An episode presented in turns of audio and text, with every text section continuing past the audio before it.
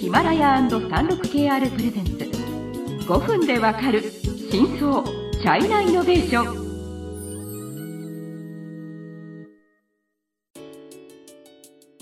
皆さんこんにちは。36KR ジャパンの委員です。日本経済新聞の山田です。はい。えーと、今週はこの中国の EC 業界に大きな旋風を起こしたピントドについてお話しします。はい。はい、えーと、前回では、まあ、ピントドのこう成長できたその要因、はいはい、やっぱりこう共同購入と、まあ、商品の安さとか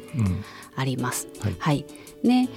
ただまあそこでやっぱりいろいろ問題も抱えていますね。はい。まずはやっぱりブランドイメージはほぼないですね。うん、まあ、まあ最初はそうですよね。うん、でも今でもブランドイメージないっていうか悪いっていうことですよもちろん。うん、まあまずいまだに格安 EC っていう位置づけじゃないですか。それは人論とかアリババ絶対そういうような、まあえーと、イメージにならないんですけど、まあ、ピンドードはやっぱりそういう格安 EC っていうのはあります。で正直ピンドード上場するまで私はこの会社を知りませんでした。はい急に上場したから、うん、え何何って思ったぐらいんですよ、うん、何の会社みたいな、うん、はい。で2018年上場の頃ですね、ネットではピンロードの分析記事をいっぱい実は出回っていました、当時もあの私日経新聞の同僚が書いてる記事を見てたら結構ボロカスに書いてたんです、うん、中国も全く同じ。よくあの当時言ったのは偽物はい、えーと、コピー商品、うん、えーと、品質低下、うん、なんか下品とか、うん、そういう評判ばかりなんですよ。あとね上場したのに赤字だとかね。あそんなことそうですそうです。まあそれはそれでまあいいことかっていうといいことではないんだけど、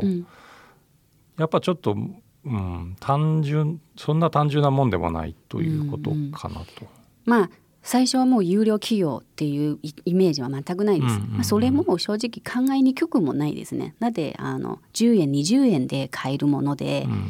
こうブランドとかなんかいいものだっていうのを確率はやっぱ非常に低いんじゃないですか。それもしょうがないです。ねまあ例えば数百元のテレビもありますね。はいはい、で写真はどれも高級品っぽくブランド名も有名ブランドっぽいなんですよ。でも実際届くと名前は似ていますが、コピー商品、うん、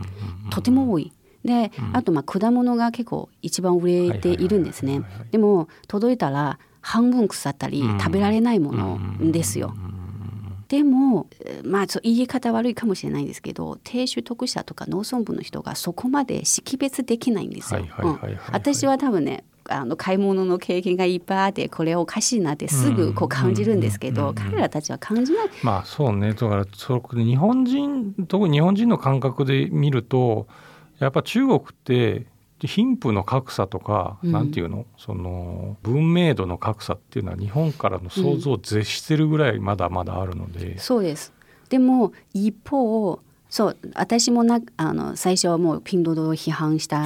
人の中の一人でしたがいろいろこう見て読んで考えて、うん、結局今そのピンドドのなんかこうダメだみたいな批判する人の多くは実は大都市に住んでる人なんですよ。36KR ジャパンのサービスコネクトは最先端の中国のイノベーションやテクノロジー企業情報を提供しています。中国での事業やパートナー企業の探索などヒントになる情報が満載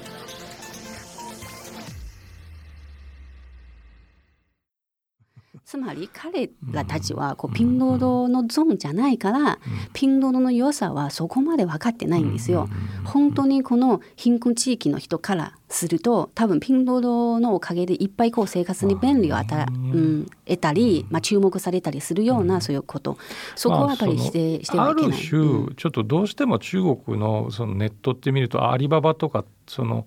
えー、人道 JD ドットコムとかと比べるんですけど、うん、BOP って分かります？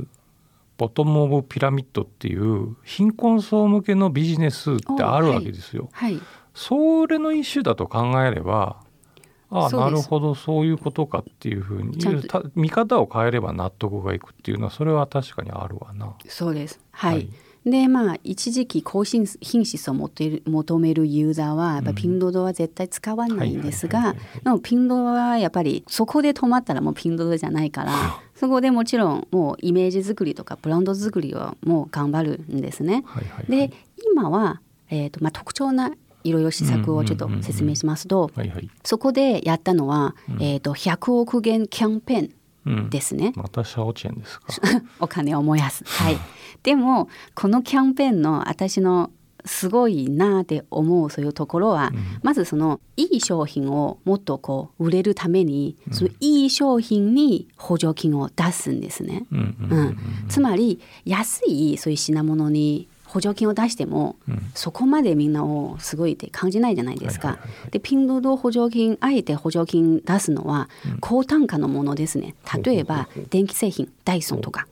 iPhone とかっていうものに出します。でこの iPhone とかは基本どこで買っても高い同じ値段じゃないですか。ピンドドはその iPhone を安くしてこう売る、うん、うん、そこでできたのはつまり今までピンドードのユーザーじゃない人でも、安い iPhone は誰でも欲しいんじゃないですか。うん、で買ってしまうんですよ。中国経済のさまざまな業界や企業紹介最新のイノベーションやテクノロジーを徹底解説。5分でわかる真相チャイナイノベーション。この番組の最新のエピソードはヒマラヤで配信中。今すぐヒマラヤのアプリをダウンロードして要チェックそのそのおかげでまずその、えーと、高単価のその製品をも獲得できたし、はい、都市部とか、まあ、ある程度お金の余裕のあるそういうユーザーも獲得できたのですよ、だから素晴らしい戦略だなって思いました。はいでそれは一つ、うん、であとあの実はそのアリババの会の時も私は言ったんですけど、はい、そのダブルイレブンでビッグセールはやるんじゃないですか。で安いからみんな買う、うん、でも正直近年になってこのアリババのこの安いそういう商品を買うには結構いろいろルールがあるんですよ。うん、組み合わせとか、はい、なんかこう、ポイントとかな、うんうん、とにかく分かりにくい、うん、でもピンドードは今このキャンペーンでシンプルに安い、うん、つまりじゃあこの3,000元のものは200,2500円で買えるっていうのは、それは2,500円ってちゃんとこう表記するので、そこはやっぱり強いんですよね。はい、でまあここまで成長してきてもちろんアリババとかチンドンをピンドド放置してはいけないので、まあ、はいでまあ今は補助金キャンペーンの競争にまたなったんです。またね、はい。はい時間になりましたので、まあ最終の回ではもうちょっとこう EC 御三家のこの戦争についてはいお話ししたいと思いますので楽しみにしていてください。